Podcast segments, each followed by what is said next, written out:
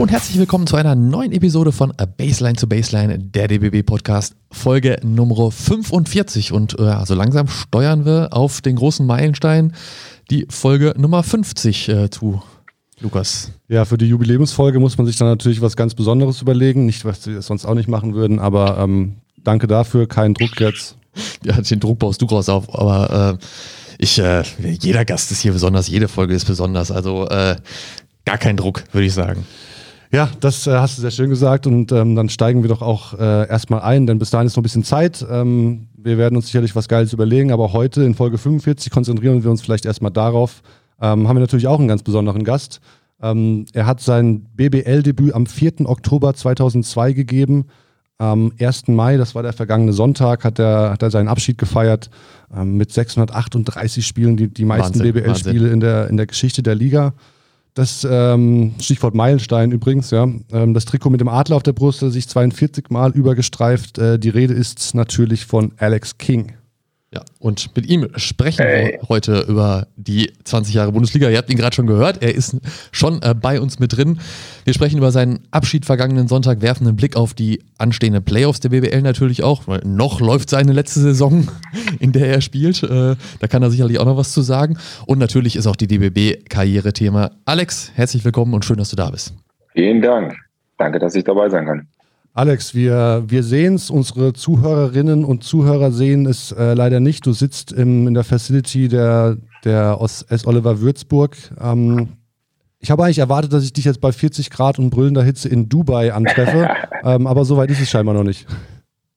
Nee, gar nicht. Ähm, da ich ja schon gesagt habe, dass ich gerne den Basketball ähm, da bleiben möchte, äh, gibt es für mich keinen Grund, jetzt gerade einfach nur zu Hause rumzusitzen oder so, sondern äh, Kinder sind eh im Kindergarten und ich komme halt gerne hier in, ins Büro rein und versuche da ähm, zu helfen, wie es geht und äh, auch schon mein, mein nächstes, äh, ja, meine nächste Aufgabe, die ich nach der Basketballkarriere äh, hingepeilt habe, mich darauf vorzubereiten. Ne? Und ähm, ich liebe Basketball, ich möchte dem Basketball treu bleiben und äh, möchte da gerne bei der Jugend auf jeden Fall weiterhelfen.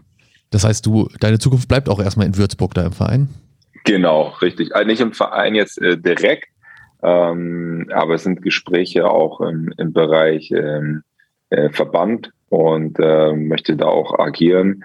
Und ähm, der sitzt jetzt hier erstmal in Würzburg. Also wir bleiben jetzt auch in Würzburg, leben erstmal in Würzburg und fühlen uns auch, auch sehr wohl hier.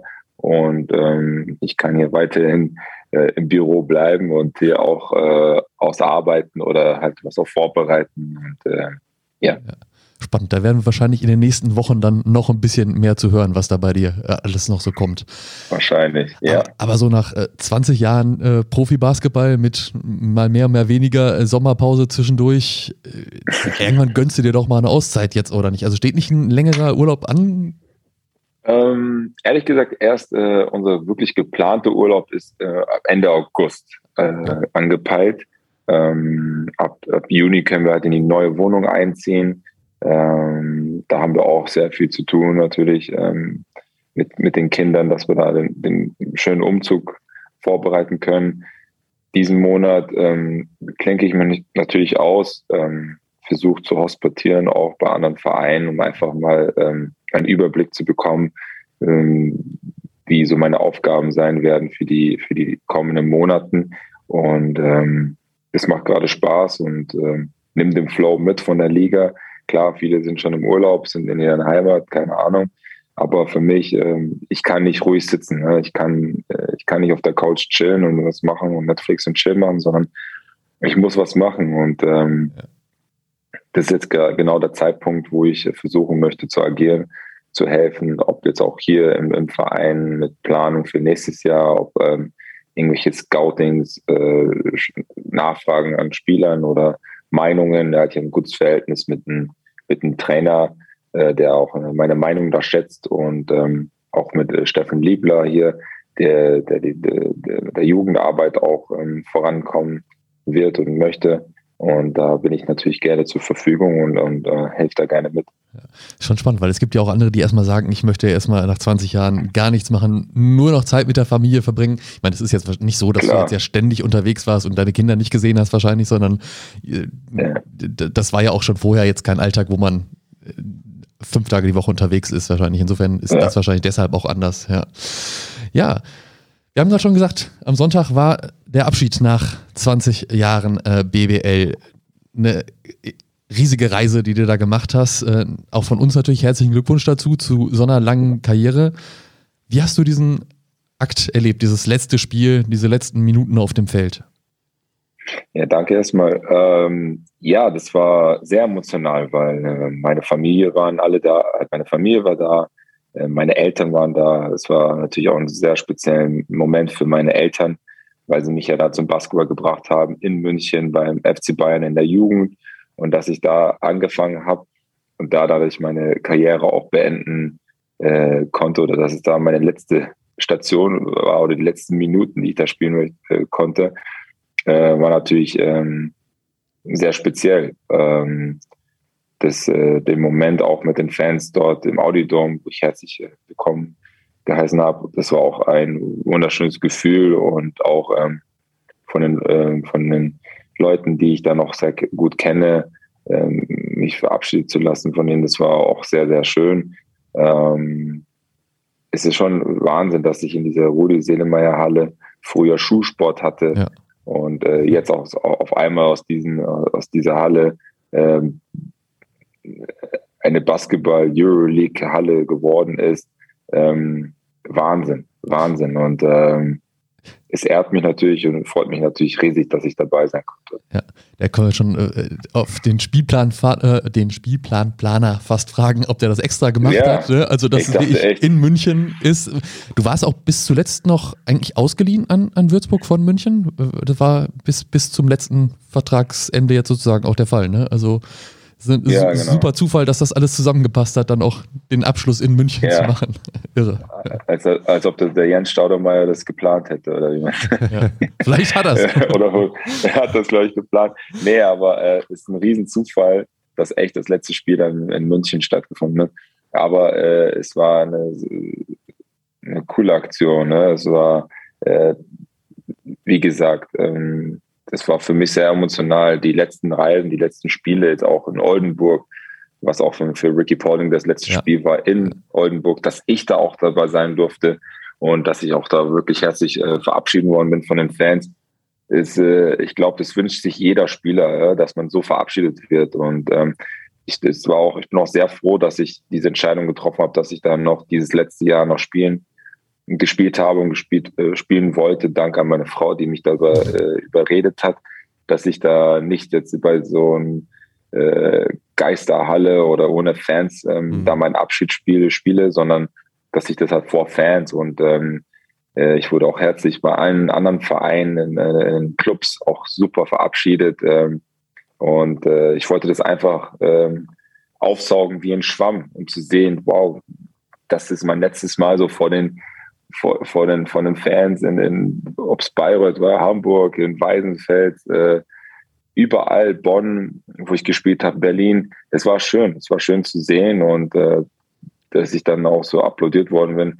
Hätte ich persönlich nicht gedacht, weil man ist ja 20 Jahre in dieser, in dieser Liga. 20 Jahre, man ähm, waren ja die anderen Mannschaften ja mein Gegner. Du wolltest immer gewinnen. Ja. Aber ähm, ich glaube, ähm, die haben nicht nur mich da als äh, Spieler gesehen, sondern halt auch als Menschen abseits des Spielfeldes, wie ich als Person bin und ähm, ähm, habe äh, immer riesen Respekt vor jedem Verein gehabt, vor deren Arbeiten, vor den, vor den Spielern und äh, das prägt halt auch meine Persönlichkeit. Hast du dir für diesen Tag, äh, vielleicht auch für das Spiel, ähm, irgendwas Besonderes vorgenommen oder einfach, so wie du es eben schon ein bisschen gesagt hast, äh, aufsaugen und genießen? Ja, genau, aufsaugen, genießen. Ich habe echt äh, in, allen, in allen Arenen, wo ich da war, wollte ich das einfach nur, ähm, ja, äh, ich bin reingegangen oder wenn, wenn äh, die Mannschaftsaufstellung ähm, aufgerufen worden ist, dann bin ich reingegangen, dann habe ich einfach nur so in die, in die Rängen geguckt und habe gesagt, wow, krass, das ist das letzte Mal, dass ich hier spiele. Wow, dieses Ulmer, Ulmer, Ulmer, das letzte Mal, dass ich das da auf dem Spielfeld erleben werde. Also das ist ähm, sehr speziell. Ne? Und das ist halt auch eine Sache, die man, glaube ich, als, als Sportler vermissen wird. Ne? Dieses ähm, Anfeuern, Ausbuhen, äh, angepöpelt zu werden.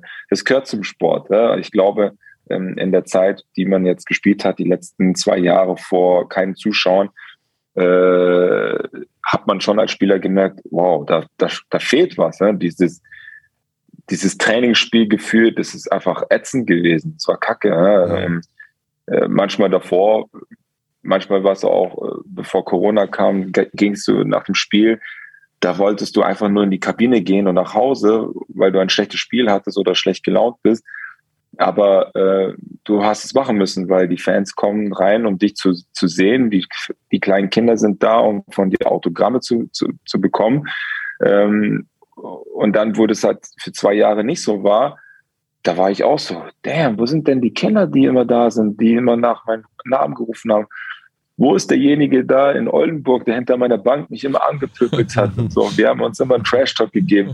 Äh, das hat, es hat einfach gefehlt, weil das ist auch so ein gewissen, äh, das gibt einen gewissen Push, äh, um da noch mhm. ins Spiel reinzukommen und dann zu sagen, ja, hast du gesehen? Take mhm. that. so, es, das, das hat halt Spaß gemacht und ähm, bin echt froh, dass, äh, dass, die, dass die Liga und ähm, dass die alle auf einen Männer zusammengekommen sind und haben da die Möglichkeiten gegeben, dass wieder die Fans in die Halle kommen können und ähm, ihre eigenen Mannschaften da wieder anfeuern dürften. Das, das heißt, die, deine letzte Saison ähm, ist so gelaufen, wie du sie dir vorgestellt hast? Ja, ähm, auf jeden Fall. Ähm, in, in, sogar in manchen Dingen hätte ich mir das äh, nicht nicht gedacht, dass es so dazu kam. Aber ähm, im Großen und Ganzen habe ich es mir so schon so vorgestellt. Und ähm, wie gesagt, dass, dass in vielen Vereinen oder manchen Vereinen da jetzt kein Geschenk mehr gegeben haben, bin ich gar nicht jetzt äh, böse oder traurig. Mhm. Ähm, ich ich, ich habe mich trotzdem gefreut, da zu sein und äh, äh, da von den Fans dann gespielt zu haben. Und ähm, bei, den, bei den Vereinen, die mir da ein Geschenk gemacht haben, äh, habe ich mich natürlich riesig gefreut, dass sie sich da Mühe gemacht haben äh, und an mich gedacht haben, ne? weil ich glaube, das ist nicht selbstverständlich. Und äh, da habe ich mich natürlich sehr, sehr darüber gefreut. Wann kam dir zum, zum ersten Mal der Gedanke so in den Sinn, ich bin jetzt auf der Zielgerade, jetzt meine Karriere neigt sich langsam dem Ende zu. Du hast vorhin gesagt, deine, deine Frau hat dich überredet, dieses letzte Jahr noch zu machen. Ähm, ja. Wann, vielleicht noch weiter zurück, wann, wann kam dieser erste Gedanke? Mhm. Ja. Äh, das war vor, vor zwei Jahren, ähm, bevor Corona kam. Da ähm, war schon die, die, die Planung, dass ich ja bei Bayern nach, ähm, halt nach nachdem ich ja nochmal für drei Jahre unterschrieben habe, dass ich nach dem einen Jahr äh, aufhören sollte und dann schon ins Management einsteigen sollte bei Bayern. Ähm, aber da kam Corona ins Spiel. Da hat sich das alles so ein bisschen das, Blatt gewendet und äh, ist ein bisschen anders ausgekommen. Und ähm, dementsprechend, jetzt kommt unser äh, Coach, Coach Key. Ähm, ja, okay. und äh, und äh, dementsprechend war das halt dann so, dass ich dann, ähm, äh, genau, dass ich zwei Jahre davor war schon die Planung, dass ich dann aufhören sollte, Basketball zu spielen. Und da habe ich auch, das ist ein Prozess. Ich erzähle euch mal so, das ist ein Prozess, den man einfach nicht sagt, ah, okay, jetzt spiele ich die Saison zu Ende und ciao. Weil dann mhm. denke ich, das wäre für mich eine Katastrophe gewesen, dann würde ich in so ein Loch fallen. Ich glaube, da muss man sich schon ähm, sich Gedanken machen, okay, Alex, du wirst jetzt sagen, du hörst jetzt auf in den nächsten zwei Jahren, da musst du damit auch ähm, mit dir auch in den Reihen kommen, dass du weißt, okay, das wird mein letztes Jahr oder in zwei Jahren, das wird mein letztes Jahr. Bereite dich schon mental darauf vor, aufzuhören. Mhm. Ich rede noch nicht danach zu sagen, was ist dein Plan danach? Weil alle sagen, hey, was sind deine Pläne danach? Da kannst du nur antworten, ich habe keine Ahnung. Mhm. Halt, ähm, ähm, ich wusste für mich selber, dass ich gerne äh, was machen möchte danach im Basketball, auch im Jugendbereich. Aber für mich war erst die erste Hürde, das erste Jahr war die Hürde zu sagen, okay, Alex, das ist dein letztes Jahr. Das ist dein letztes Jahr, bereite dich davor, mental. Weil da kommen immer da kommen manchmal Spiele, das ist wirklich so.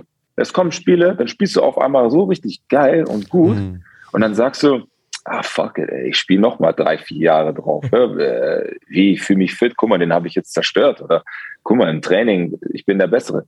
Ähm, da gab es aber Momente, wo du dann in die Halle kommst und sagst, damn, mein Knie tut weh oder uff, das Training war zu hart, ich habe keinen Bock, ist, äh, ich bin so froh, dass ich aufhöre. Das war so ein wirklich so äh, eine Achterbahn von hoch und runter, hoch und runter, bis dann ähm, du dann realisiert hast, okay, du, du, du neigst dich zum Ende und du gehst in diese erste Hürde. Die erste Hürde ist zu sagen, okay, das ist mein letztes Jahr. Okay, das war's, das habe ich geschafft. Mental, okay. Jetzt kommt das zweite Jahr, das war das Jahr, wo ich dann überlegt habe, soll ich ein Jahr noch weiter spielen? Ja oder nein? Weil ich dann noch unter Vertrag war bei Bayern. Und da haben wir äh, uns beide entschlossen, dass wir einen Aufhebungsvertrag äh, unterschreiben. Und äh, das war genau in der Zeit, wo noch Corona war. Und dann habe ich mit meiner Frau darüber gesprochen und hat gesagt, möchtest du wirklich deine Saison so beenden vor keinen Zuschauern? Und ich so, pff, ja, aber ich habe jetzt ehrlich gesagt keinen Bock auf Vorbereitung. Ich habe keinen Bock jetzt nochmal zu spielen. Äh, dann hat sie gesagt, ähm, dann hat sie gesagt, dann haben wir darüber geredet und dann haben uns darüber entschieden, dass wir gesagt haben, ja, doch, das ist besser vor Zuschauern hm, zu spielen nochmal und das zu beenden. Und ähm, das war die beste Entscheidung. Danke meiner Frau, dass ich diese Entscheidung getroffen habe. Und dann hatte ich die Möglichkeit gehabt, bei SOD Würzburg äh, zu unterschreiben und bei, äh, äh, bei Dennis noch zu spielen.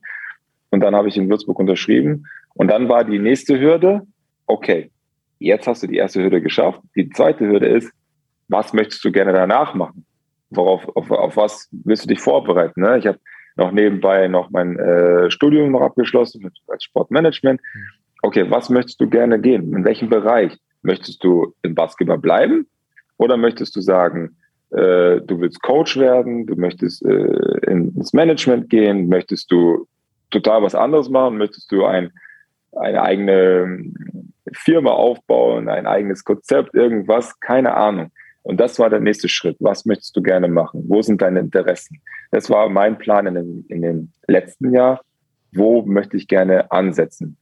für mich, ich liebe es mit der Jugend zu arbeiten. Ich liebe Kinder, ich mag es mit den Kindern zu arbeiten. Ich glaube, man kann im deutschen Basketball auf jeden Fall ähm, da noch mehr ausbauen, weil natürlich hat man, äh, sieht man sehr viel in anderen Ländern, wie da einheimische Spieler, ähm, sagen wir mal Spanien, Frankreich, wie sie da, ähm, wie sie die Jugend da ähm, aufpushen.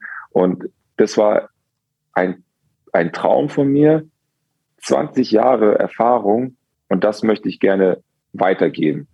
Weil, wenn ich jetzt sagen würde, auch Alex, ich, ver, ich verpulver meine 20 Jahre in, in irgendein, keine Ahnung, in, in irgendeiner Firma zu, zu, zu arbeiten und dann zu sagen, boah, jetzt habe ich 20 Jahre für den Basketball, gerade für den deutschen Basketball so viel gegeben und zurückgegeben. Warum sollte ich das jetzt verschwenden, indem ich jetzt in irgendeiner Firma arbeite und das ist total was anderes? Ja, klar, es kann was Interessantes sein, aber dann gibst du nichts mehr zurück. Du gibst das, was du gegeben hast, kannst du nicht weitergeben an, den, an die nächste Generation von den Jugendspielern. Und das war so meine ähm, Philosophie, das war meine äh, Entscheidung, die ich dann getroffen habe für mich selber. Okay, ich möchte gerne was zurückgeben. Und was kann nicht Schöneres sein, dass man was zurückgibt an die Jugend für die nächste Generation, dass sie dann diese Möglichkeit haben, so lange in der BBL zu spielen, weil es gibt wenig Spieler, die es geschafft haben, nur in der Bundesliga zu spielen, weil sie natürlich ihren Traum haben, NBA, Traum in ein, ins Ausland zu gehen. Klar, das war auch mein Traum. Aber am Endeffekt habe ich mich entschieden, hier in Deutschland zu bleiben und bin auch stolz zu, zu, zu sein, dass ich sagen kann, okay, ich war als deutscher Spieler, war ich hier meine ganze Karriere und habe alles gesehen und, ähm, und das dann weiterzugeben. Ja. Weil du es ja schon angesprochen hast, war das auch tatsächlich nie eine Option für dich, dann ins Ausland zu gehen? Äh, hat sich es einfach nicht ergeben? Doch, doch. Es waren, es waren Möglichkeiten auch, auch in meiner Jugend schon, dass ich da ins Ausland gehen konnte. Aber ähm, boah, was kam da? Jetzt muss ich 20 Jahre zurückgehen oder 15 Jahre. Halt, ähm, ich glaube, in der Zeit, wo ich ja jünger war, da gab es ja noch diese Regelung, äh, nur zwei Deutsche dürften ja da gab es diese 6-6-Regelung noch nicht, mhm. gell? Ja, ja, Jetzt vor vielen ja. Jahren, da gab es in der Regel noch zehn Ausländer.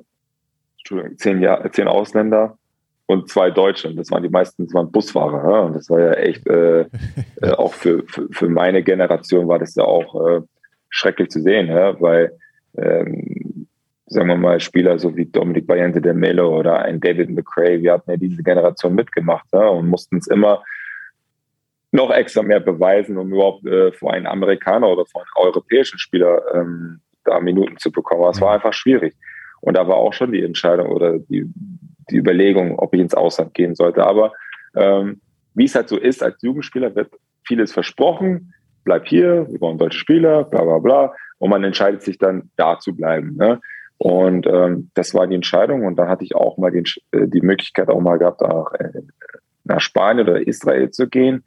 Aber es war dann auch so, okay, wenn du da hingehst, äh, kann es sein, dass du nicht äh, dein Geld mal pünktlich bekommst oder gar nicht oder später. Die oder Geschichten, ja. ja.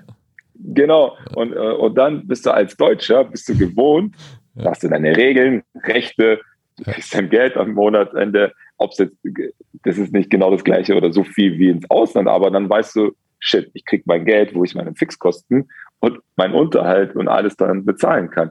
Und dann war es halt in dieser, in, in, in dieser Sache war ich auf der sicheren Schiene, als jetzt zu riskieren, zu sagen, okay, ich gehe jetzt ins Ausland und ähm, weiß nicht, was passieren könnte. Und das dementsprechend habe ich mich dann entschieden, noch in Deutschland zu bleiben. Ich würde zu dem Thema noch einen äh, kurzen Exkurs machen, bevor wir gleich wieder weiter über deine, deine Karriere auch, auch sprechen. Ähm, ja. Würdest du es dann heute auch, also ich meine, diese, diese Regelung gibt es mittlerweile, es ist nicht mehr so, die Hürde ist nicht mehr so groß, als junger deutscher Spieler in der BBL mhm. Minuten zu sehen. Ähm, es gibt ja auch verschiedene Standorte, wo das, wo das wirklich auch gefördert wird und, und immer mehr der Fall ist. Ähm, mhm. Trotzdem ist es immer noch eine Hürde, würde ich sagen, weil gerade einen feste, festen Platz in der Rotation zu haben und auch auf dem Top-Niveau wirklich zu spielen, das sind dann schon die, die Einzelfälle für, für junge Spieler gerade. Ähm, mhm würdest du da jungen Spielern, so, keine Ahnung, Anfang 20, die halt den, den nächsten Schritt machen wollen, heutzutage vielleicht sogar empfehlen, ins Ausland zu gehen, um quasi in Anführungsstrichen äh, sich nicht darüber beschweren zu können, so hier in Deutschland kriege ich keine Minuten, weil ich Deutscher bin, mhm. sondern ins Ausland gehen und sagen, ey, ich setze mich da durch und zeig's euch halt mal. Ohne jetzt jemandem zu nahe treten zu wollen, aber würdest du, wie siehst du das so, diese, diese, ähm, diese Hürde zurzeit halt? Ja, auf jeden Fall. Ähm, fangen wir mal so an. Was das Gute ist jetzt in dem deutschen Basketball mit der Regelung 6.6 und äh, der Jugendarbeit, finde ich, dass ähm, viel mehr Trainer involviert sind, wo junge Spieler individuell gefördert werden, plus Athletiktraining. Und da werden sie automatisch auch besser und automatisch kommen in mehr Interessen von, aus dem Ausland. Und dann ist es natürlich äh, attraktiv, lukrativ für die äh, jungen Spieler zu sagen, wow, ich kriege ein Angebot aus äh, Kaunas, weil die da ein super Jugendprogramm haben oder ein Programm in, in, in, in Spanien oder in Italien. Ähm, das ist dann natürlich eine schöne Reizung. Ähm, das Gute ist, ist man, ist gerade in der aktuellen Zeit, dass du siehst, äh, die Möglichkeiten, die jetzt auch ähm, aktuell, wie jetzt Ulm, Bayern, Alba Berlin, die haben ja alle ihre eigene Individualcoaches, wo sie mit den Individualen, mit den Spielern auch arbeiten. Mhm. Und ähm, wenn du diese Möglichkeit hast und plus, dass du noch spielst in einem Profiverein, äh, was ist der Grund, woanders hinzugehen, weil du gerade dort in dem Verein gefördert wirst als deutscher Spieler? Wenn du natürlich nicht die Möglichkeit hast, so ein Umfeld, äh, wenn du auf dem höchsten Niveau und du hast die Möglichkeit, irgendwann ins Ausland zu gehen und da diese Möglichkeit zu bekommen, äh, mit Individualtraining, du hast dann Personal Individualtrainer, nicht Personal, aber der dann in einem Verein arbeitet, dann ist es natürlich auch interessant, ins Ausland zu gehen als junger Spieler. Ähm, sehe der, Trend, der Spieler aus Ludwigsburg, der nach Kaunas gegangen ist, äh, nicht nur Hartenstein, sondern auch ähm, der in, in, in Ludwigsburg gespielt hat, so ein junger Spieler, der ist äh, nach Kaunas gegangen. Also ich weiß, äh, dass der, der, kleinere Bruder von Isaac Bonga ist jetzt zum Beispiel in, ja, in genau. Joshua Bonga genau. ist, ist, da. Ja. Richtig, richtig. Und weil weil dort halt die Jugendförderung sehr, sehr interessant ist. Mhm. Da wurden viele deutsche oder sehr viele litauische Spieler sind dann in die NBA gekommen oder haben dann die, diese litauische Schule durchgangen. Mhm. Ähm, es ist interessant zu sehen, wenn man da die Möglichkeit hat, äh, die andere äh, Basketballschule zu, zu sehen, wie Moschedi nach, äh, nach Belgrad mhm. gegangen mhm. ist, um da dieses Jugendprogramm mal zu, zu erfahren, wie die jugoslawische Schule ist. Ne? Ähm, es ist natürlich auch in der aktuellen Zeit, sieht man ja auch, im, das war nicht bei meiner Zeit so, dass halt auch viele junge Spieler natürlich schon sehr früh entscheiden, in, zu einer Agentur zu gehen, ne? zu einer Spieleragentur. Und äh, dass sie natürlich auch Einfluss haben von denen, die zu sagen, hey, ich möchte dich dorthin schicken, ich möchte dich dorthin schicken, weil ich kenne die besser als die. Mhm, ja. Also das ist dann auch eine Zückmühle, wo dann die Eltern ähm, nicht so viel Erfahrung haben darüber, aber die Agenten können es natürlich die, die Spieler dorthin schieben, wie sie wollen. Ähm, das gab es in meiner Zeit nicht. Also mein erster Agent war mit 19, glaube ich, äh, weil davor haben da die Eltern entschieden. Ne? Mhm. Das ist jetzt immer jünger und jünger, jüngere Generationen haben schon bei großen Agenturen schon unterschrieben, weil da natürlich auch denen sehr viel versprochen wird. Ne? Ähm, das ist ein sehr heikles Thema, in, in, so ein Gespräch da rein, intensiver reinzugehen. Aber ähm, wenn wir zurück auf deine Frage kommen, mit den, ähm, ob es interessant ist für Spieler ins Ausland zu gehen, finde ich ähm, aktuell, ich würde es äh, empfehlen, auch gerne mal ins Ausland, weil ich glaube auch, da hast eine andere Lebenserfahrung. Du kommst ein bisschen aus deinem Nähkästchen raus. Mhm. Ne? Viele fühlen sich natürlich, ah, hier habe ich meine Eltern um die Ecke, die ja. waschen mir. Komfortzone. Äh, die halt, werden ja. dann, genau, ein bisschen mal auch selbstständiger zu werden, um einfach mal auch äh, erwachsen zu werden. Äh, Finde ich das äh, eigentlich eine, eine super Idee. Genauso wie jetzt College. Äh, wie Franz und Mo Wagner oder Maodo, die, äh, oder Oscar de Silva, die alle mhm. mal auf dem College waren Finde ich auch total interessant. Ich hätte auch gerne aufs College gehen können, hatte auch die Möglichkeit. Aber ich war verbunden, ich war schon gebunden mit Frankfurt, da konnte ich nicht rausgehen. Ähm, ist auch eine super Lebenserfahrung. Ähm, aber im Endeffekt ist es doch schön zu sehen, dass es für die deutschen Spieler, die aktuell da sind, auch für Jüngere, dass es Möglichkeiten da gibt. Weil früher, in meiner Zeit, gab es es nicht. Da gab es nur Dirk Nowitzki und der Rest war irgendwo in Deutschland hat rumgeeiert. Mhm. Also jetzt ist ja äh, für die deutschen Spieler und das ist natürlich auch gute äh, Werbung und das zeigt auch die gute Arbeit hier in Deutschland, dass halt überall deutsche Spieler verteilt sind. Und das ist doch schön. Man sieht äh, mhm. mit Danilo oder ein, ein Joe Folkman, das ist doch alles eine, eine Erfahrung für die, genauso wie Andy in Spanien war oder Maxi auch in Spanien. Das ist, das ist super, das ist Lebensqualität und das bringt natürlich auch Werbung für deutsche Spieler wie Nils in Kaunas, dass sie halt sehen, wow, äh, man kann deutsche Spieler auch in anderen Ländern spielen lassen, weil sie genauso talentiert sind wie genau ein Amerikaner. Und das ist auch schön zu sehen. Ja. So, über dieses Thema, das ist der Standardsatz, der immer kommt, könnte man stundenlang so weiterreden. Ja, man kann das stundenlang darüber das ist, äh, Kommen wir mal wieder ein bisschen zurück auf dich und, und beenden diesen Exkurs, okay. auch wenn es sehr interessant ist, da noch weiter darüber zu sprechen. Ähm, bleiben noch ein bisschen bei deiner Vergangenheit. Dreimal deutscher Meister, dreimal Pokalsieger, zweimal BWL All-Star. Da sind ja jede Menge Titel mit bei, jede Menge Spiele. Ist es da einfach für dich oder wahrscheinlich nicht, sondern wahrscheinlich ist es eher schwer, da was hervorzuheben, einzelne Titel oder einzelne äh, Spiele, die wie ich ganz besonders waren? Ähm, von den Meisterschaften, klar, als äh, junger Spieler, wo ich das erste Mal die deutsche Meisterschaft gespielt habe, äh, war natürlich eine, eine coole Sache mit, dem, mit den mit den Profis auf dem, auf dem Spielfeld äh, die erste Meisterschaft gefeiert zu haben. Ne? Ja. Äh, ich habe das geliebt. Ich habe da gedacht, boah, die Welt liegt auf den Füßen, äh, zu Füßen. Ähm, klar, wenn man dann älter wird oder wenn man dann einen Verein wechselt, merkt man schon, ah, okay, äh, wann werde ich mal deutscher Meister? Und ähm, für mich war immer so, ich habe hart gearbeitet, um irgendwann nochmal deutscher Meister zu werden oder Pokalsieger oder Nationalmannschaft zu spielen. Das war für mich immer ein Traum, äh, seitdem ich das erste Mal in der Jugendnationalmannschaft mit U16, U18 und U20, dass ich dann irgendwann mal ähm, auch Europameister spielen möchte oder äh, deutscher Meister spielen möchte.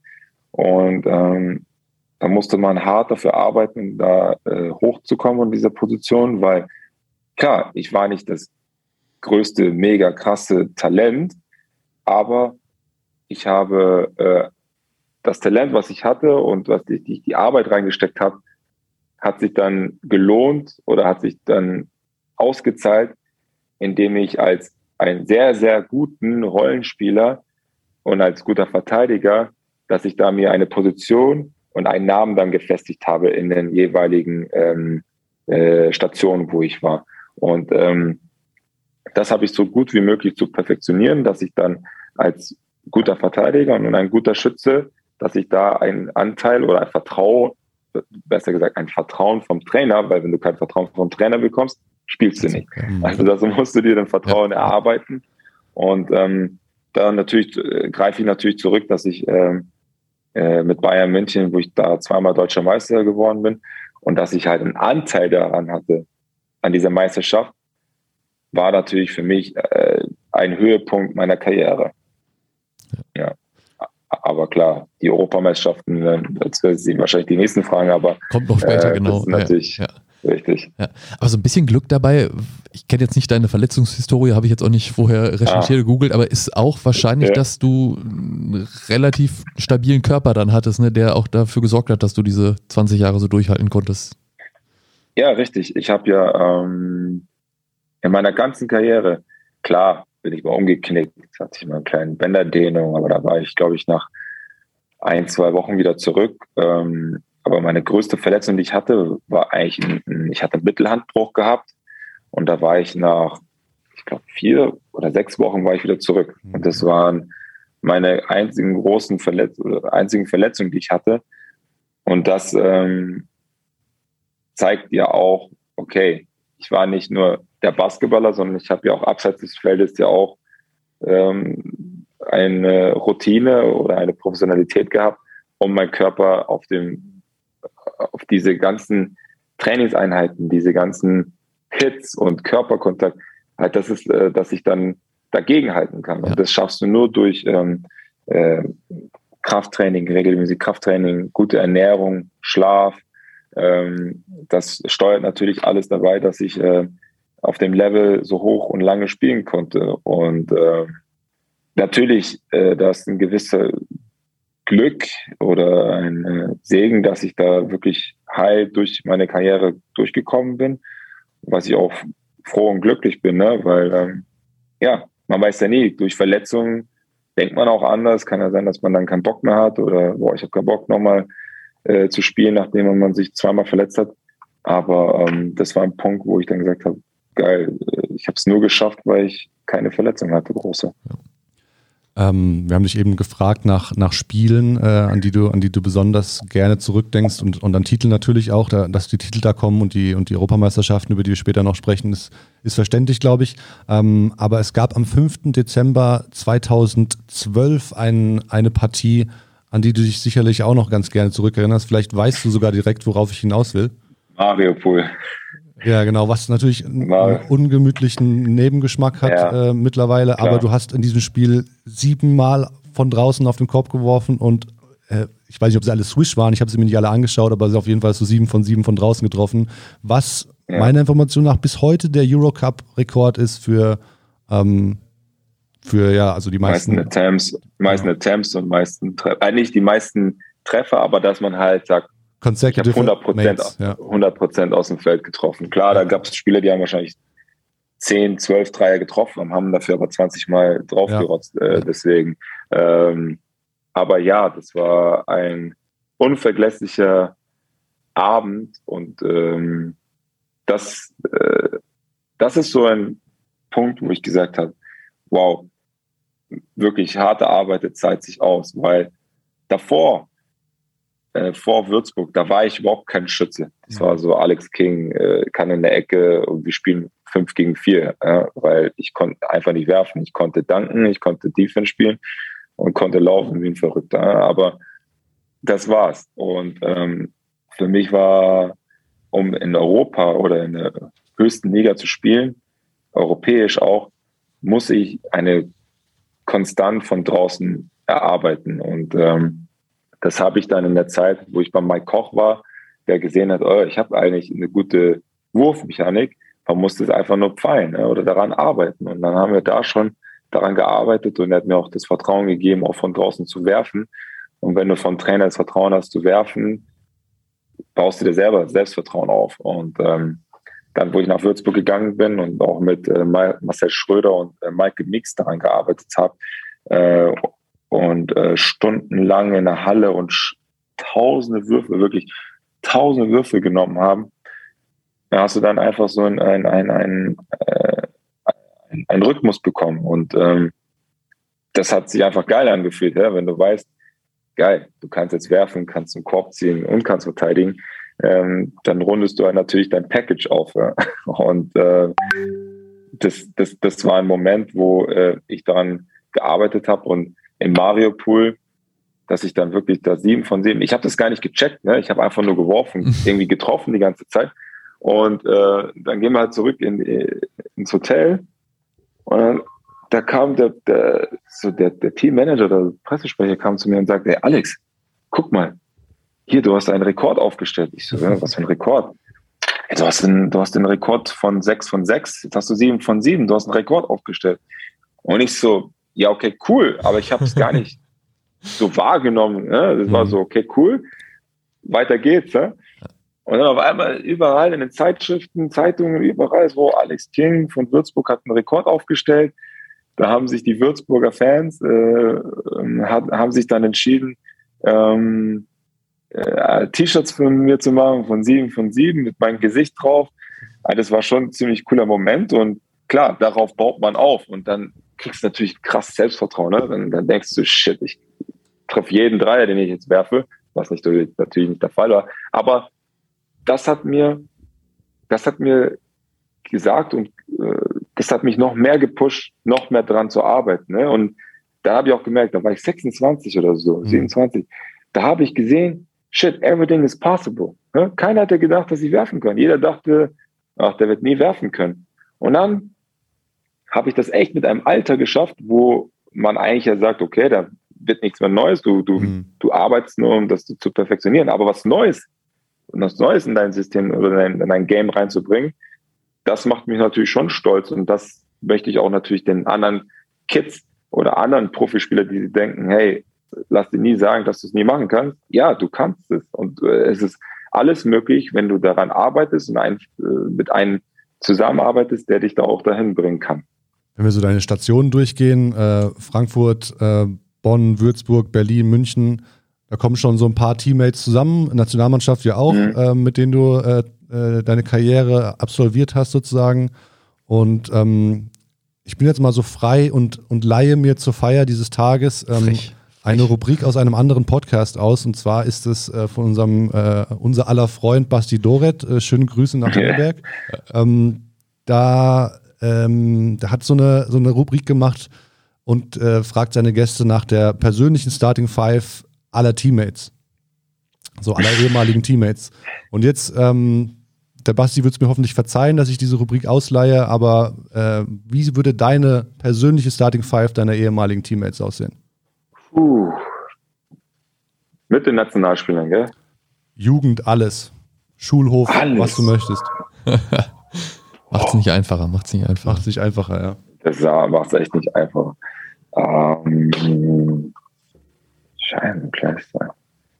Im Voraus, ja. ich, ich ich habe es geliebt, mit jedem meinen Mitspielern zu spielen. Gell? Also, ich, Disclaimer. Nicht dass, nicht, dass irgendeiner sich das jetzt angegriffen gefühlt hat oder warum. Äh, werden bestimmt ein paar Spiele jetzt, gerade nach 20 Jahren, habe ich wahrscheinlich auch äh, äh, nicht im Negativen vergessen, sondern einfach jetzt, weil ich jetzt in dem Moment gerade hier nicht auf dem Schirm habe. Aber ähm, ich gehe mal so ähm, all time würde ich mal sagen. Audiokommentar, er streicht sich über die Glatze und Sorry. überlegt und überlegt. ja, ja, auf die Glatze, genau. Ähm, komm, ich hau einfach mal so raus, die mir so einfallen. Okay. Ähm, äh, ich habe jetzt einen Bartraum gekratzt. Okay, ich sage jetzt mal Maxi Kleber, weil ich habe auch mit den, in, ich habe sein Work Ethic gesehen, wie er auch hier zusammen haben wir gearbeitet an unseren Würfen und Wurf. Deswegen äh, nehme ich ihn mal mit und weil er es einfach weit geschafft hat. Ähm, äh, auf der Center-Position, da gibt es so viele, verdammt. Ey. Ähm, nehme ich mal ähm, einfach früher aus den Zeiten aus Frankfurt, Mario Kasun. Wahrscheinlich können ein paar sich nicht daran erinnern, aber Mario Kasun, ähm, ja, nehmen wir mal einen, einen guten Spieler, mit dem ich auch gespielt habe, Nino Garris. Ja, mhm. ja. Ähm, der, mit dem ich gespielt habe. Ich gehe noch zurück. Oh, ja. Wem ich auch natürlich sehr viele Würfe auch äh, verdanke, ähm, nehme ich jetzt einfach mal Reggie Redding, mhm. als Amerikaner. Und auf der Aufbauposition, ei, ei, ei. Ähm, mit Maodo hatte ich sehr viel Spaß gehabt, habe ich gefunden. Auch Brandon Hobbs, es ist äh, was, äh, nicht Maodolo. Nice. Zwei, zwei deutsche Nationalspieler haben es sogar reingeschafft. Das ist ja ähm, extra, extra für uns hast du die ausgesucht. Genau genommen drei. Nino Garris hat auch Nationalmannschaft Natürlich drei. Was Nino Garris ja, korrekt, völlig ja. korrekt. Also zwei aktuelle. Genau. So korrigieren muss. Ja, kann sich sehen lassen auf jeden Fall. Ich, wenn ich jetzt gemein wäre, würde ich danach fragen, wie die, wie die Line-Up aussehen würde von, von allen Teammates, die du, die eben nicht deine Teammates waren, aber mit denen du gerne gespielt hättest. Aber ich glaube, das, weiß ich, ist das schwerer oder ist es einfacher? Äh, ist nicht schwerer, ähm, weil man den natürlich auch verfolgt hat, ne? mhm. als, als Spieler. Aber ähm, ich glaube, das wäre nicht schwerer, denke ich mal. Willst du es hören, oder wie? Ja, wenn du jetzt schon, du bist ja schon überlegen. Ich, ich sehe das ja Willst du wissen? Okay. ähm, ähm, okay. Uh, Wayne Alexis. Ja, mhm. Sorry, der muss auch Die Iceman? Iceman. Ähm, den ich gespielt habe. Ähm, Marcin Gotthard. Ah, oh. ja. Polnischer NBA-Spieler. Herr Günther? Ah, yes. ah, warte, mit dem habe ich in der Nationalmannschaft gespielt. Geht nicht.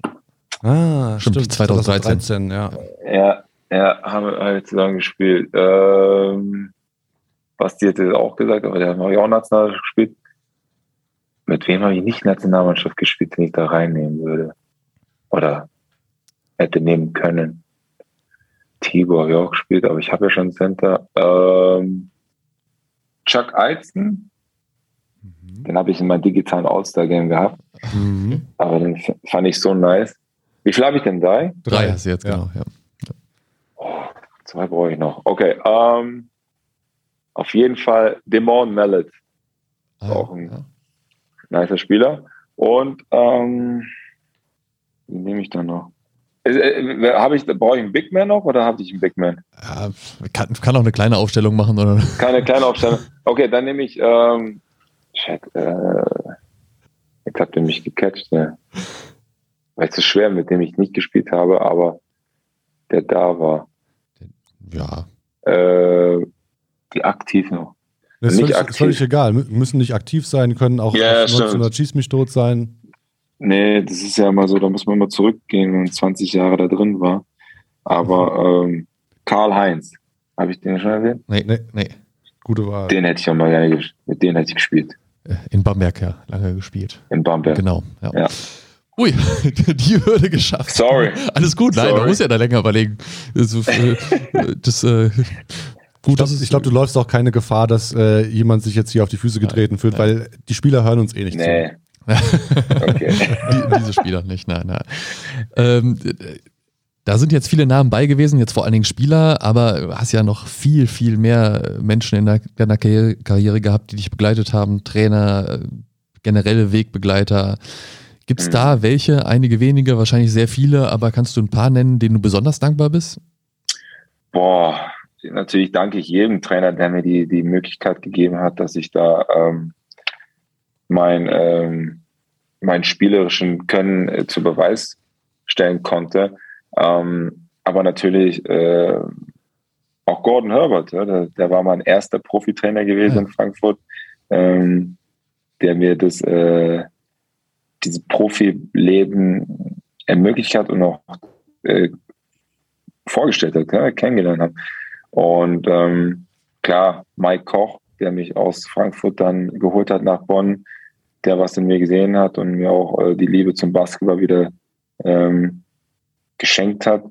Ähm, auch Riesendank an Sascha Bradovic. muss ich ehrlich sagen. Mhm. Sascha Bradovic war auch ein Mensch, ähm, der mir diesen nächsten, den nächsten Step von einer Professionalität äh, beigebracht hat und äh, mich dann auch zum Captain ähm, gewählt hatte in, in, bei Alba Berlin für zwei Jahre.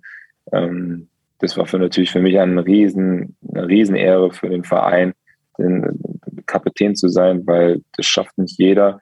Und gerade auch deutsche Spieler, ich glaube, ähm, jetzt mit Nils Giffer und ich waren einer der einzigen deutschen Kapitäne, die da bei Alba Berlin die Möglichkeit hatten, da äh, so einen Riesenverein zu, repräsentieren. Zu repräsentieren. Ähm, klar, äh, die Sportdirektoren, die mich da auch äh, da gewählt haben in die Mannschaften, klar, Familie, meine Frau, Freunde, Kinder, äh, äh, die mich da einmal gepusht haben.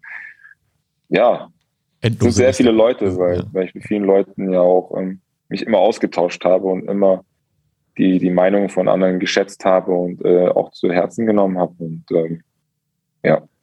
Also man umgekehrt haben dich ja auch sehr viele geschätzt. Wenn man jetzt die ganzen Würdigungen liest, ist da immer die Rede von einem offen, offenen, freundlichen, allseits beliebten Zeitgenossen Alex King. Äh, wir wollen jetzt gar nicht die schlechten Seiten von dir rausholen, aber äh, gibt es überhaupt irgendwie was, wo du mal dann doch ungemütlich wurdest oder geworden bist? Ähm, klar, äh, ich muss auch, ich bin ein Mensch, ich, ich bin emotional. Ich bin ein, ein emotional Player, ich war ein emotionaler Typ. Wenn ich einen schlechten Tag habe, zeige ich das, aber nicht respektlos. Ja? Wenn ich einen schlechten Tag habe, sieht man, dass ich nicht gut drauf bin. Und ähm, wenn ich glücklich bin, bin ich glücklich. Ich konnte nicht diese Fassade vor, meine, vor meinem Gesicht halten, so, haha, alles ist super, aber es ist eigentlich nicht so. Ne? Ähm, das fiel mir immer sehr, sehr schwer. Und das zeigt dann halt eigentlich äh, mich aus, dass ich halt sehr ein Mensch bin, der zeigt, wenn ich Emotionen habe. Und wenn ich Emotionen habe, wenn wir verloren haben, dann bin ich natürlich sauer oder traurig. Aber das ist, weil ich ein Competitor bin. Ne? Ich möchte gewinnen. Ich möchte das Beste. Ich möchte, dass mein Team erfolgreich ist. Und wenn ich glücklich bin, dann bin ich glücklich. Halt, aber immer für mich wichtig zu, zu sagen, dass ich immer das immer auf eine äh, Respekt eines respektartigen Weise äh, immer rübergebracht habe. Und äh, das ist wichtig. Ja? Man muss immer Respekt von den gegenüber, gegenüber den, äh, zeigen und dann das Gleiche habe ich von der anderen Person einfach auch ähm, gewollt und ähm, das das sind, kann man als positiv, negativ, schlecht, gut sehen, aber ich habe immer versucht ehrlich und real zu sein und ähm, ähm, ich will nicht sagen, dass ich ein perfekter Typ bin ne, oder ein perfekter Mensch. Wenn ich perfekt wäre, dann wäre es langweilig oder ähm, dann wäre ich, glaube ich, nicht der Mensch, wo ich jetzt bin. Ne? Äh, jeder Mensch hat Ecken und äh, äh, Kanten und äh, die habe ich auch. Aber ähm, ich bin halt einer, der das ähm, aber auch immer mit dieser Person oder mit der anderen Persönlichkeit oder mit der anderen Person immer gerne darüber reden und ausbaden möchte. 638 Spiele, wir haben es jetzt mehrmals, mehrmals erwähnt, 20 Jahre in der Liga, ähm, Titel, Meistertitel, Pokalsiege. Es gibt wirklich eine, eine Menge Gründe, ähm, weswegen also die, die Anlass geben, das nochmal groß alles zu feiern. Gibt es, gibt es irgendwann den, die Idee, eine, die halbe Liga einzuladen und, und alle Kollegen von damals, die du jetzt auch in die Starting Five aufgenommen hast, vielleicht ähm, einfach alle mal zusammenzuholen und, und einmal noch passé zu. Äh, dann, dann, dann wäre sie teuer als meine Hochzeit. Wie teuer war die? Jetzt nicht so, aber so, weißt du, einen guten Rahmen. Ne? Ja. Aber, äh, ich glaube, ähm, wenn die Möglichkeit ergibt, würde ich mich natürlich riesig darüber freuen. Aber wenn es nicht dazu kommen sollte, ist ja so, dass ich ähm, die Basketballwelt ist klein ne? und äh, man sieht sich immer zweimal im Leben und man sieht auch die Person. Klar freue ich mich natürlich auch, wenn ich da mit der Person, wenn ich die dann, dann sehe, dass wir einfach da hinsetzen können und für ein Käffchen, Bierchen äh, über die alten guten Zeiten sprechen können. Ne? Dann, aber dann ist auch schön, weil ich dann face to face oder wenn es halt ja. zwei, drei andere Leute, mhm. dass man dann im kleinen Kreis darüber redet, weil wenn es natürlich eine Riesenparty ist, dann kann ich mir eine Kugel geben, weil es sind ja tausende von Menschen wahrscheinlich ja. und da komme ich ja gar nicht dazu, mit denen das dann zu genießen. Aber äh, wenn es so ein äh, so ein Ending oder so ein Career-Ending-Game dazu kommen sollte oder eine kleine Feier, klar, würde ich mich darüber freuen. Ähm, muss jetzt nicht sofort sein, aber äh, jetzt ist es gerade so gut, wie es ist. Wir haben das Thema Nationalmannschaft jetzt schon so viel immer wieder angerissen, rumlaviert drüber gesprochen. Kommen wir jetzt mal endlich dazu. Äh, und ja. wir können natürlich nicht einen ehemaligen Nationalspieler bei uns sitzen haben, ohne nicht unsere einzige Rubrik, die wir durchziehen, immer äh, hier in diesem Podcast auch mit, äh, mit anzusprechen. Und zwar erinnerst du dich noch an dein letztes, dein erstes Länderspiel? A, Herren. Nationalmannschaft. A-Herren. Genau, mhm. ja, nicht Jugend, sondern A-Herren in dem Falle. Wow. Weil es auch so nicht so viel ist mit 47 Händen. Ja? Äh, 47 oder 42? 42 waren es jetzt, genau. 42, ja. Ich bin ein Spätzünder, was die A-Nationalmannschaft angeht. Genau. Ich weiß, wo ich das erste Mal A-Nationalmannschaft eingeladen worden bin. Das war mit Dirk Baumann. Da war ich, glaube ich, 19 Jahre alt. Aber da habe ich kein Länderspiel mhm. Ah, gespielt. Ja. Aber mein erstes Länderspiel kann doch vielleicht als Tipp, der Rahmen war jetzt tatsächlich nicht so groß, weil es, also es ist aufgeführt in der ja. Statistik und äh, war, ich weiß nicht, ob das, ich weiß, ob das ein offizielles war in, in Heidelberg oder in Chiembaum. Ich weiß nicht, Chiembaum ob das da ist das Stichwort, genau. Das wird als offizielles. War das Chiembaum? Genau, offizielles. Wurde schon als offiziell gesehen? gezählt, genau, ja, ja. Ja, klar, Krass, ich meine, da ja, mit, mit gezählt, da war das mit Chiembaum. Statistiken. Aber ich weiß nicht, ich, ah, ich weiß nicht gegen wen das war, war auch keine, kein großer Name. Deswegen. Das ist aber alles richtig. Du sagst auf jeden Fall nichts Falsches. Sollen wir dir weiterhelfen? Oder willst du noch überlegen? Können ja in der Zwischen Zwischenzeit mal kurz erklären, Kienbaum, das ist äh, ein, ein Olympiastützpunkt, ein Bundesstützpunkt, ein Sportstützpunkt, wo äh, oft genau. auch Vorbereitungslehrgänge äh, stattfinden und da war eben vor der Europameisterschaft 2013 äh, ein Lehrgang, äh, wo eben auch Testspiele gemacht wurden. Gegen 3, 2, 1, die Slowakei. Slowakei. Oh. oh. wow, wow, wow, wow. Geil. wow. Das äh, ist gleichzeitig gesagt. Aber also heißt, es ist doch noch aufgepoppt. Genau. Ja. Ihr habt 100 zu 47 gewonnen. Sieben Punkte hast du gemacht und ebenfalls äh, als äh, sein erstes Länderspiel hat Nils Giffey da gemacht, laut unserer Statistik. Genau. Also wow, ihr beide. Cool. Habt, ihr habt, äh, ihr habt Ach, unter Frank Menz, äh, unter Frank Menz, Frank zum, Menz ja, zum genau. beide zum ersten Mal sind ihr aufgelaufen, ja. ja. Äh, Wahnsinn. Ganz kurz da noch, mein, äh, weil du jetzt fragtest, Jugend war natürlich U16 das erste Mal, hast du, glaube ich, vorhin gesagt. Oh, ich glaube, es war U16, ja. ja. Das war das erste Mal, wo ich da eingeladen bin. Aber ich glaube, meine erste Europameisterschaft habe ich mit der U18 gehabt. Okay. Ja. Mhm. Da Und das war, ja. ich, äh, ich weiß nicht, das war mit, ähm, das war Europameisterschaft in äh, Deutschland. Auch, ach ja. Mit, ähm, das Robert Bauer war da, aber wie hieß der nochmal? Es ist, ist lustig, dass du es ansprichst, ähm, weil das ist quasi der nächste, die nächste Brücke, die ich jetzt schlagen wollte, weil wir haben natürlich eine heim ja. dieses Jahr, ähm, die Eurobasket in, in Köln und Berlin. Und du kennst ja. dich ja, äh, kennst dich ja ganz gut mit Heim-EMs aus. Ähm, ja. ganze zweimal warst du dabei. Ähm, jetzt hätte ich dich nach deinen Erinnerungen zu der ersten Heim-EM gefragt. Das war nämlich äh, 2002, äh, wie du schon sagst, ist auch in Deutschland, in, äh, in Stuttgart und in Ludwigsburg. Und ähm, Du warst der zweitjüngste Spieler im Kader. Unter anderem äh, Heiko Schafazik war dabei. Ähm, Richtig. Daniel Jensi de Mello. De Mello, äh, Reit Mustafa, wer waren da noch? Peter Krause? Ja, das kann sein. Auf jeden Fall, ich bin den Kader durchgegangen also, und, die, und die anderen Namen ja. waren, mir nicht, waren mir nicht so ein Begriff, muss ich, muss ich leider gestehen zu meiner Ach, Schande. Ähm, ja. Aber genau, die Coaches waren, waren Bernd Röder und Kai Blümel, die sind auch mir noch ein Begriff Bernd tatsächlich. Röder, keine genau. Klar.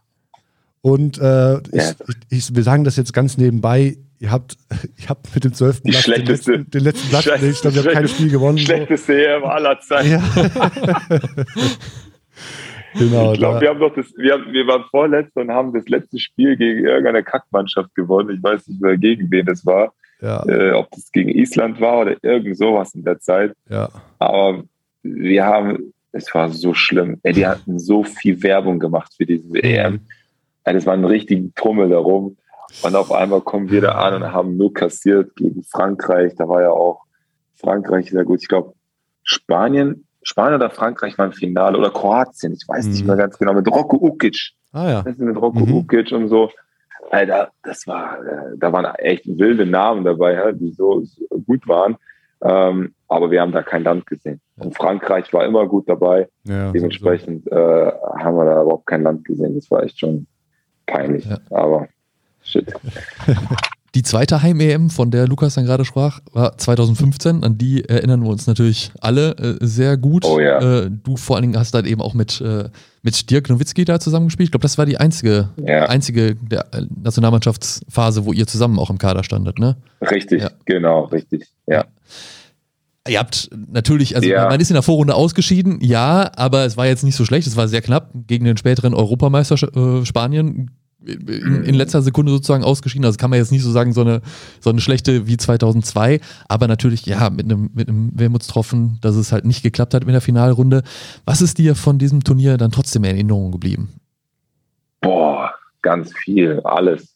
Oder trotzdem ist doof. Wir hatten also, einfach, ja. ja. wir hatten echt eine, eine tolle Vorbereitung auch gehabt. Ähm, eine unglaubliche Truppe, die äh, Chris Fleming da zusammengesetzt hat und zusammengebastelt hat mit ähm, unglaublichen Charakteren, die, äh, die in Erinnerung bleiben. Ja, klar, äh, in, in, in Spanien, auf Mallorca die Vorbereitung bis zu ähm, äh, bis zur EM, wie man in Berlin einfach gefeiert worden sind. Äh, wir haben unglaublichen Fansupport gehabt. Das war echt crazy. Und klar, natürlich hat Birk und Dennis einen großen Anteil daran gehabt, weil äh, klar mit den zwei ähm, hat man nichts anderes erwartet, ja, besser gesagt. Ja. Und ähm, klar, wir hatten eine coole Zeit, werde ich nie vergessen, wie wir mit Dirk im Kino, da, war, da kam dieser Film Straight Out of Compton raus. Mhm. Und da sind wir zusammen ins Kino und ähm, werde ich nie vergessen, dass wir versucht haben, äh, wir, der Busfahrer hat uns im falschen Kino gebracht. Und es war Zoo, Zoo, Zoo, Zoo Mitte. Aber wir mussten zum anderen, auf der anderen Seite auf dem, ähm, äh, auf dem Kuhdamm. Mhm. Und der Bus war aber schon weg. Und wir hatten halt Dirk in der Mitte. Und es war an einem Samstag, Sonne.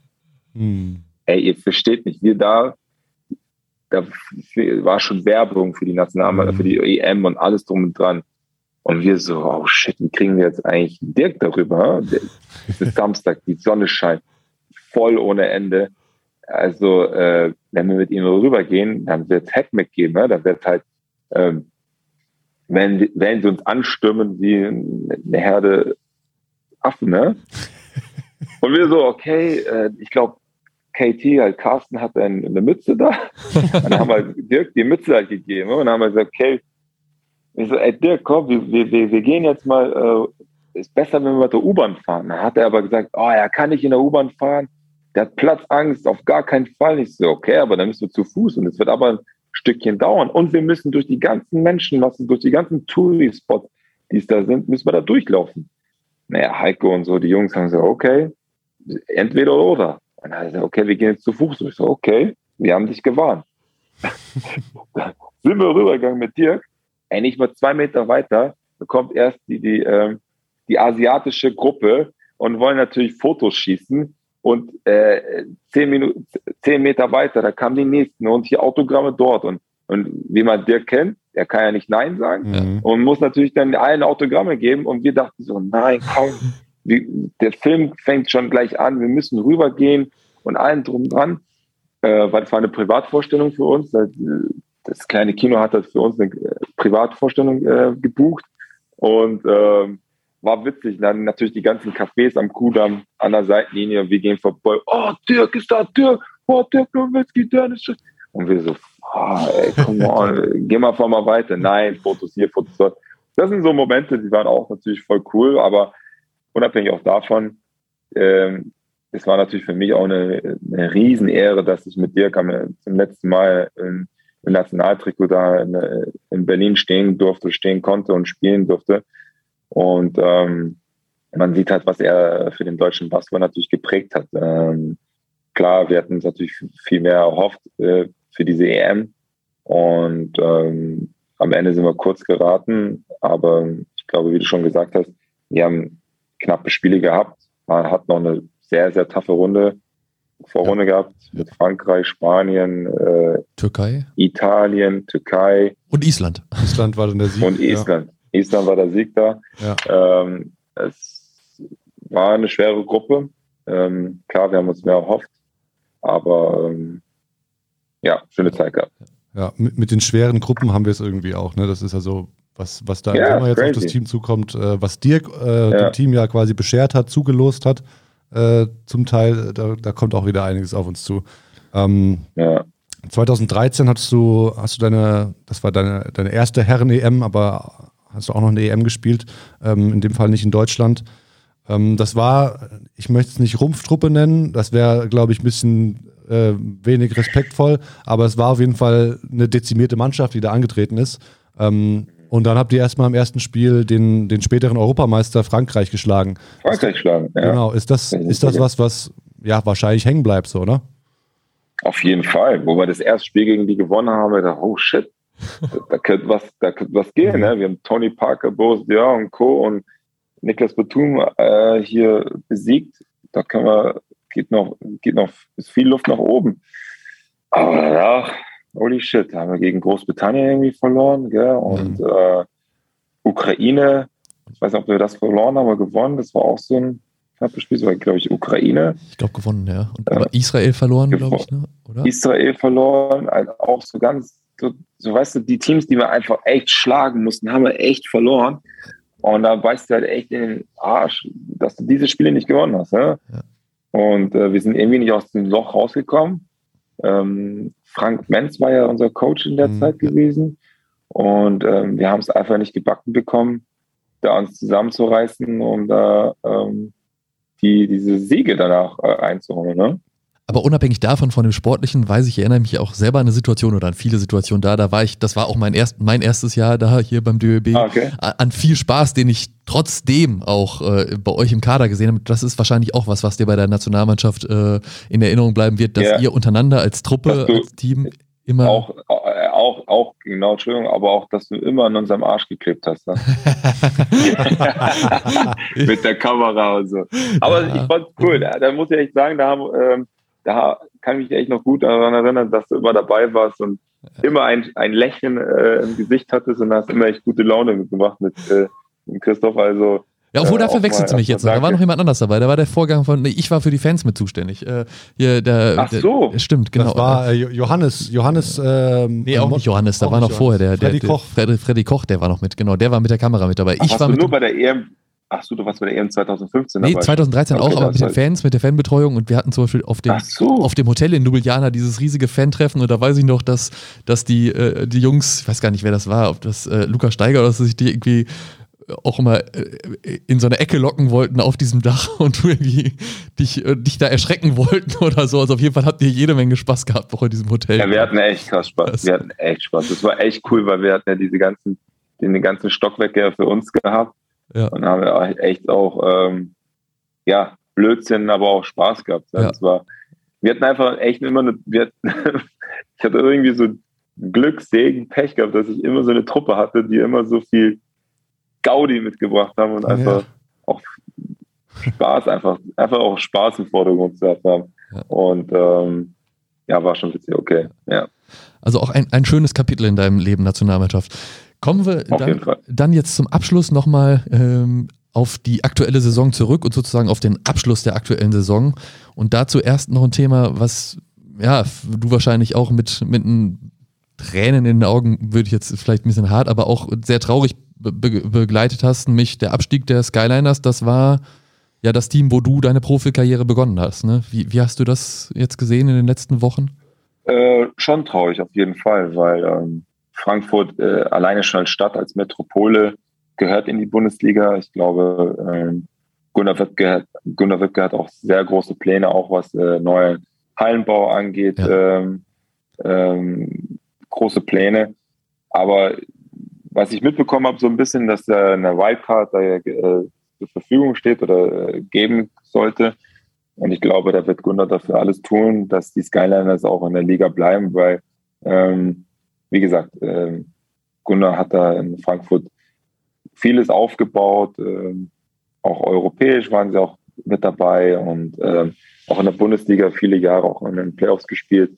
Und ähm, äh, klar war das schon für mich äh, schade zu sehen, dass die halt da abgestiegen sind. Ja. Aber ich glaube, nicht nur für Frankfurt, für viele Mannschaften war es einfach schwierige Jahre gewesen, die letzten zwei, durch die ganzen Corona-Situationen und deren Budget und allen, ähm, war es für jeden, hätte es jeden ähm, passieren können. Ja. Sehe Oldenburg am Anfang, sehe Würzburg. Ja. Das hätte jedem irgendwie äh, passieren können. Ne? Und mit so ein, zwei kleine Veränderungen ähm, haben halt die Mannschaften ihren Lauf bekommen oder äh, zu diesem Glück und ähm, haben sich da rausgekämpft. Und Frankfurt hat halt, äh, es nicht geschafft. Ne? Aber ich hoffe, dass die da weiter ihren Weg gehen werden und in der Liga bleiben können. Ja. Ähm, ganz kurz muss ich noch abholen. Wildcard ist, glaube ich, jetzt, die wird es wieder geben, weil aus der Pro A einer der Aufsteiger, einer. einer der, ein, nicht wahrscheinlich, Lizenz, genau, nicht, nicht, äh, ja, einer nicht ja. aufsteigen will, genau. wahrscheinlich genau. der potenzielle Aufsteiger. Richtig. Also dadurch ergibt sich Richtig. die Situation, genau. Eigentlich sind es beide Finalisten, ja. ne, die aus der Pro A äh, aufsteigen, aufsteigen würden. Aber ähm, ich glaube nur nur Rostock? Nur Rostock hat, nur Rostock, ja. nur Rostock hat die Lizenz da für die erste Liga. Beantragt ja. und der Rest nicht, genau. Beantragt, ja. ja. Also es gibt noch andere Teams, die beantragt, also Trier glaube ich auch, die sind ausgeschieden jetzt in dem Fall. Ähm, Richtig. Äh, die könnten sich Karlsruhe auch, auch im Gespräch. Genau. Ja. also es gab noch, ich glaube vier Anträge gab es insgesamt, aber nur Rostock ist jetzt glaube ich noch im Rennen. Genau, und die anderen können sich natürlich genau. auch für die Wildcard be bewerben, wahrscheinlich dann am Ende, aber genau. eben als die Absteiger aus der ersten Liga auch, genau. So ist ja Gießen letztes Jahr in der Liga geblieben. Genau. Also Gießen, oder vor zwei Jahren, äh, Gießen hat auf jeden Fall auch, auch eine Wildcard gehabt. Genau. Ähm, kommen wir zum wirklich zum Abschluss und äh, da blicken wir noch ein bisschen voraus und äh, setzen dir den Expertenhut auf, Alex. Ähm, natürlich äh, Hashtag Playoffs Baby, wir müssen, wir müssen über die Playoffs sprechen, denn äh, ja. das Saisonfinale der BBL steht an und ähm, wir haben so ein paar kleine Fragen vorbereitet. Es ist nichts Wildes, äh, du, du kannst uns einfach deine Einschätzung dazu geben. Ähm, mhm. Erstmal auch ganz unabhängig von der Expertise, die du natürlich hast, aber gibt es ein Team, mit dem du, mit dem du mitfieberst persönlich? Ähm, ich fieber mit äh, allen Mannschaften, die da dabei sind. Sehr diplomatisch. Äh, äh, ich glaube, es wird eine sehr interessante Playoff-Serie sein, weil ich denke, ähm, Bayern ist sehr, sehr stark. Die haben es in der Euroleague bewiesen jetzt gerade in den Playoffs. Ähm, ob sie den gleichen Drive haben, die gleiche ähm, äh, Zielsetzung, Zielsetzung ja auf jeden Fall, das hat Bayern immer. Aber diesen Hunger müssen sie halt genauso halt für die Playoffs äh, erreichen, weil klar, wie es halt immer so ist, wie ich es auch kenne, sind immer andere Mannschaften, die heiß sind, die, die, die, die besten Mannschaften zu schlagen. Und ähm, das sind halt äh, in den Augen von den anderen Mannschaften nicht jetzt Alba Berlin, sondern für die anderen Mannschaften ist ein Auge FC Bayern, ne? weil sie einfach, man sieht es äh, durch den Kader, was sie da haben, ähm, sind sie da einfach äh, Nummer eins. Und ähm, äh, Alba Berlin hat das natürlich auch gezeigt, nachdem sie in der Euroleague nicht mehr spielen, dass sie äh, sehr viel Qualitäten haben auch und sehr dominieren die letzten Spiele, weil sie natürlich auch nicht mehr diese Doppelbelastung haben. Mhm. Nicht Doppelbelastung, indem man sagt, okay, klar, die haben jetzt eine Doppelbelastung in der BBL, aber es ist ganz anders als Euroleague. Ja? Du fliegst ja nicht, was weiß ich, mehrere Stunden und spielst gegen eine Top-Mannschaft, sondern spielst jetzt gegen eine BBL-Mannschaft, aber ähm, in einem Tagesrhythmus, wo sie schon gewohnt sind von, von der Euroleague. Dementsprechend wird es äh, spannend, äh, auch genauso zu sehen, wie Bonn sich in den Playoffs zeigen wird. Ähm, ob sie das ähm, in, auch in einer Serie ähm, standhaft äh, so kontinuierlich spielen können. Äh, weil klar, eine Serie ist natürlich ganz anders, als jetzt ähm, jede Woche ein BBL-Spiel zu spielen und sich da wochenlang sich vorzubereiten. Ähm, klar wird auch für mich sehr interessant zu sehen, wie Chemnitz sich da schlagen wird. Mhm. Chemnitz könnte da eine, eine, eine, eine Rolle spielen, wie sie da ein paar Mannschaften da ärgern können, ähm, den Heimvorteil haben, gegen den diese spielen werden. Klar, die sagen, Bayerns Angstgegner Nummer eins ist in Chemnitz. Ja. Ähm, aber da zeigt sich ja dann auch, ob Chemnitz in einer Serie das äh, standhalten können. Und da sehe ich halt Bayern halt einen Vorteil äh, in der Situation.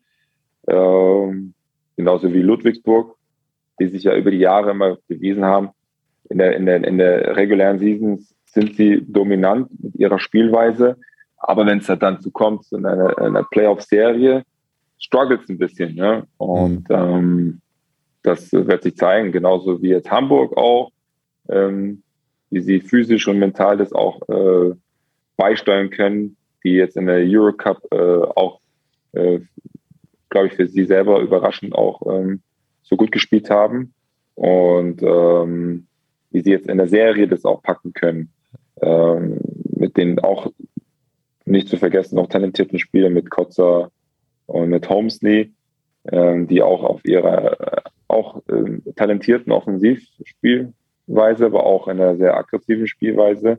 Ähm, ganz kurz. Ja, das Bild ist weg, genau. Warte.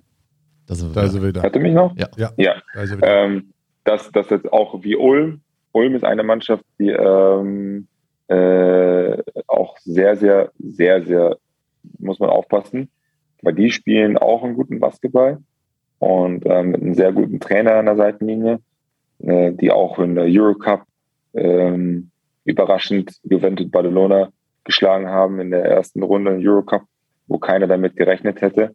Und ähm, auf jeden Fall sind die auch nicht zu unterschätzen. Ne? Wenn Felicio auch wieder zurückkommen sollte, ich weiß nicht den Stand der Dinge mit Felicio, aber wenn er auch da zurück ins Spiel kommt, können sie auch ähm, Mannschaften da oben ärgern. Auf jeden Fall. Und unten muss man ja noch schauen, wer da reinkommt, ob Bamberg, äh, Kreisheim, äh, glaube ich, sind die das sind zwei, die, die noch darum kämpfen. Genau. Genau. Ähm, um denen jetzt nicht so nahe zu treten, glaube ich, die werden keinen großen Faktor mhm. äh, da machen. Ähm, aber wie man sieht in der Euroleague, Bayern hat als Achter gegen äh, Barcelona es gezeigt Correct. und man weiß ja nie, wie sie dir auch die ähm, anderen oder anderen Spiele da ärgern können, mhm. die auf dem ersten Platz äh, am Ende auf dem ersten Platz stehen wird. Ja, ja. Also du tust dich schwer, da ja die richtig festzulegen, aber jetzt, vielleicht kannst du jetzt hier mal so immer ein Team dann trotzdem Fest? nennen auf, auf die, auf die äh, ich, ich, Nein, auf die Fragen, denke, die jetzt kommen. Nein, die, jetzt kommen jetzt noch so Fragen, wo so, ich dann so, so einzeln drauf so Du hast gegen alle gespielt. Welches Team spielt deiner Meinung nach den schönsten Basketball jetzt in den Playoffs? Jetzt aktuell BBL, ja, ja. Entschuldigung. Ja, ja Alba Berlin. Okay. Auf, äh, Alba Berlin, aber auch Bonn gefällt mir, wie sie mhm. spielen. Ne? Die spielen sehr, sehr guten ähm, Basketball. Ähm, klar, ich kenne den Basketball von Alba Berlin schon, aber ähm, der, der Isolo hat äh, was kreiert, finde ich, in, in, bei Bonn, wo sie den Ball sehr, sehr gut bewegen, was ihnen auch sehr wichtig ist, als Team zu agieren, den Penetration Kick, äh, Penetration und den Ball rauspassen. Und ähm, die spielen physisch, die spielen ähm, einen schnellen Basketball. Halt, mir gefällt auch, äh, wie Bonn spielt, auf jeden Fall. Also ich würde jetzt sagen, aktuell Bonn. Okay. Ähm, der Erfolg gibt ihnen ja auf jeden Fall auch recht. Und dazu noch ein schöner Basketball, ja. das ist schon, ähm, ja, schon nice. Ähm, du hast vorhin schon ein bisschen angerissen, welcher vermeintliche Underdog sorgt für die Überraschung? Chemnitz. Chemnitz, ja. Okay. Die haben schon, die haben schon so ein bisschen angedeutet, ne, dass sie, dass sie da der Kandidat werden, weil sie einfach die Bayern so viel geärgert haben. Äh, kleiner Bayern-Schreck, ja. hast du auch schon gesagt. Ja. Äh, Chemnitz hat auf jeden Fall das Zeug zur Überraschung, finde ich auch. Okay. Ja. Das nächste, welcher vermeintliche Favorit könnte am ehesten wackeln? Also. Aber zählst du Bonn als Favorit? Das ist, ist ganz dürr. Frage, wer, wer, wer ist Favorit? Ja, nach der. Ich glaube, Bonn wird. Ja. Ich glaube, Bayern wird nicht wackeln. Alba denke ich auch nicht. Kommt drauf an, wer da oben noch ist, äh, mit, mit Ulm oder ähm, ich hau jetzt einfach mal so raus. Ich denke, Alba wird wackeln. Mhm. Ähm, welches Team hat den besten Heimvorteil? Du hast, du kennst die Arenen alle. Wo, wo erwartet den Gegner der Hexenkessel? Den, ich glaube, jeder kämpft da und man hat auch gesehen, die letzten Jahre mit Alba, die ja auf dem ersten Platz waren, hatten sie natürlich einen Riesenvorteil. Halt, ähm, für, für Alba wird am meisten natürlich der Vorteil, ähm, wenn, die den, wenn die den Vorteil nicht haben, glaube ich, wenn sie es in dem Finale nicht schaffen. Wenn es Bayern erster Platz schafft, dann würde ich sagen, dass Bayern auch am Ende auch deutscher Meister wird. Auch, mhm. auch mit der Stimmung der Fans in der ja. Die, ja. ja, ja. Ja. Welche Finalserie würdest du am liebsten sehen wollen? Uff, ich weiß, es ist schwer für dich, aber es gibt nur zwei Teams, die im Finale stehen. ja, ich weiß. Aber ich glaube, ich würde gerne sehen, äh, Bonn gegen Ulm. Oh, das würde ich auch gerne sehen. ja, das wäre, glaube ich, für viele interessant, ja. Das Nicht so für die Alba- Ja. und Bayern-Fans, aber Genau. Ja. Ja, So, mal Bonn gegen Ulm. sehr schön. Finde Ja. ich gut. Finde ich gut. Ja, gut, die letzte Frage wäre jetzt, wer wird deutscher Meister? Aber du hast deinen Tipp schon, dein, dein, äh, dein Geld schon auf das Bayern-Pferd gesetzt, ne? Ja, ich würde sagen, am Ende wird's Bayern. Ja. ja. Cool. Ähm, dann sind wir an dieser Stelle auch, auch schon am Ende unseres äh, kleinen, aber feinen äh, Podcasts heute. Ähm, Cool. Alex, wir, wir bedanken uns ganz herzlich bei dir für deine, nicht nur für deine Zeit, sondern auch für deine, für deine Offenheit, ähm, über, über alles zu sprechen Bitte. und über die, die Einblicke, die du uns gegeben hast. Ähm, es Bitte, gibt ein bitte. paar Themen, da kann man wahrscheinlich wirklich äh, das noch ausbreiten und, und das äh, hat sich angedeutet, aber es ist vieles, vieles Interessantes dabei gewesen und, und ich, ich fand es sehr, sehr cool und äh, genau, dafür Props. Danke dir. Dankeschön. Und dann Bitte sehen, schön, Jungs. Hat mich gefreut. ja. Und, Und wir, wir sehen uns auf jeden Fall wieder in der Liga. Ja, irgendwo, gell? genau. Ja, safe. Auf jeden Fall. Auf jeden Fall. Dann, Und EM, da komme genau. ich. In Köln und Berlin Wem, sehen wir uns dann auch. wem muss ich fragen, ob ich Tickets brauche? Schick, schick rüber, schick rüber, machen wir, machen wir klar. Okay. Okay, cool, Alles klar. Alex, hau rein. Ciao. Also, Tschö. mach's gut. Ciao, ciao. Ciao. Und damit sind wir dann auch durch für heute mit dieser 45. Folge von Baseline zu Baseline, der DBB Podcast. Äh, Ich hoffe, es hat euch wie immer gefallen. Wenn es euch gefallen hat, lasst gerne einen Like da an den entsprechenden äh, Standorten in den Podcast-Apps, die ihr da alle habt. Äh, Es gibt da so Referenzfunktionen, genau. Genau, ähm, äh, genau. Ihr könnt uns einfach auch gerne Kritik zurückgeben. Ich denke, der, der Podcast heute war, haben es ja schon so ein bisschen angerissen, echt eine, eine sehr interessante Geschichte. Und äh, Alex King ist äh, ja eine absolute BBL-Legende, äh, muss man sagen. Ich, bin, ich bin sehr froh, dass wir ihn heute hier gehabt haben und ähm, bin sehr gespannt, wo die Reise für ihn, wo die Reise für ihn hingeht. Ja, und wo die Reise für uns als nächstes hingeht, werdet ihr dann erfahren, wenn die nächste Folge rauskommt. Wahrscheinlich so in zwei oder drei Wochen. Bis dahin, bleibt gesund, bis bald. Tschüss. Ciao, ciao.